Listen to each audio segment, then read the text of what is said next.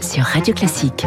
7h24, David Doucan, David Abiker, bonjour à vous. Bonjour François. Bonjour. L'info politique, David Doucan du Parisien, à quelques semaines de l'élection présidentielle, le président et le Premier ministre préparent pour les prochains jours deux déplacements à très forte symbolique. Oui, alors Jean Castex, ce sera jeudi prochain, 27 janvier, journée internationale à la mémoire des victimes de la Shoah et date anniversaire de la libération du camp d'Auschwitz-Birkenau. Le Premier ministre se rendra au mémorial d'Auschwitz en Pologne. Il sera accompagné de Gérald Darmanin, Roselyne Bachelot, quelques parlementaires, le grand rabbin de France, Raïm Corsia, Francis Khalifa, le président du CRIF, Elie Korchia, président euh, du consistoire, ainsi que 12 collégiens et lycéens euh, qui seront également du voyage. Mais surtout, il y aura Élie Buzyn et Ginette Kolinka, tous deux déportés à Auschwitz. Ils font partie des très rares à avoir survécu.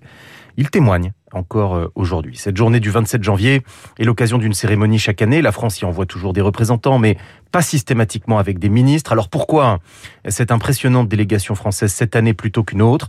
Matignon répond, je cite, La haine progresse en France. Le racisme et l'antisémitisme trouvent même des discours politiques. Mmh qu'il est légitime. Alors est-ce que euh, se remémorer l'horreur de la Shoah est une façon de répondre à l'extrême droite. Un conseiller du Premier ministre assume clairement, je cite à nouveau, Zemmour, par exemple, sape l'Union nationale par son discours de haine. Nous sommes déterminés à lutter contre cela. J'ai échangé aussi avec Raïm Corsia, le grand rabbin de France, et voilà ce qu'il m'a dit.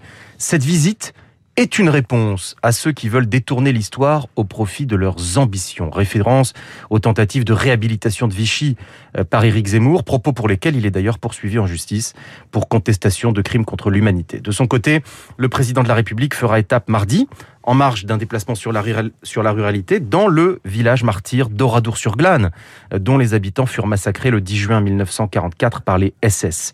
En fait, euh, nous en avons déjà parlé ensemble, mmh. François. Euh, pour Emmanuel Macron, il n'y a plus qu'un seul clivage qui vaille, celui entre lui d'un côté et l'extrême droite de l'autre. Et pour le démontrer, à quelques semaines de la présidentielle, il convoque le tragique de l'histoire le tragique de l'histoire dans l'info politique de David Doucan. David, vous l'écoutez à la radio le matin, vous le lisez aussi chaque matin dans Le Parisien. Merci David Doucan. David Abiker, les titres de la presse et à la une, la sortie de crise. À la une du Parisien aujourd'hui en France, une photo des masques jetés en l'air et ce titre optimiste, la sortie de crise en vue. Prudence, ça fait plusieurs mois, en deux ans qu'on sort de la crise pour mieux y rentrer. Mais les échos sont sur la même ligne. Macron fait le pari du retour à la normale. Vivement février, s'enthousiasme l'Ardennais, tandis que le courrier Picard ose le jeu de mots du jour, assez foireux. Un passe de plus vers la liberté. Fin des masques à l'extérieur le 2 février, titre le Télégramme plus sobrement.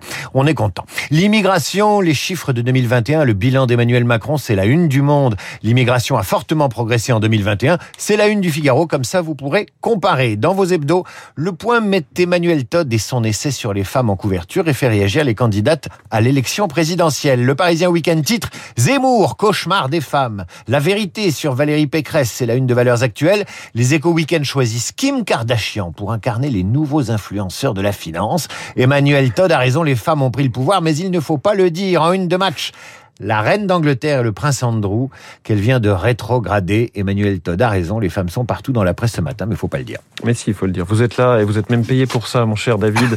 Vous revenez à 8h30 pour le faire mieux et encore plus long. Ce sera avec Renaud Blanc. Bonjour Renaud. Bonjour François. La matinale de Radio Classique avec vous et avec votre invité ce matin. Eh bien, c'est le géopoliticien Dominique Moisy pour commenter une actualité internationale très riche. Vous le savez, ça a pas mal bougé hier à la frontière de l'Ukraine et de la Russie. Le bruit des bottes se fait de plus en plus entendre alors qu'en coulisses, on continue eh bien, de discuter Kiev, Moscou, mais aussi Washington. Washington et Joe Biden qui vient de fêter sa première année à la Maison Blanche. Un Joe Biden enlisé, tout comme un certain Boris Johnson du côté de Londres. L'actualité internationale analysée et décortiquée par Dominique Moisy à 8h15. Une demi-heure plus tard, l'actualité politique cette fois avec euh, Cécile Cornudet des Échos et Alexis Brézet du Figaro. La levée des restrictions sanitaires, mais aussi le match entre Éric Zemmour et Marine Le Pen, sans oublier le baromètre Opinionway pour Radio Classique et les Échos. On en parlera d'ailleurs dans les spécialistes. Cécile et Alexis à 8h40 dans Esprit Libre. Dans une petite minute, le journal, mais tout de suite, la météo.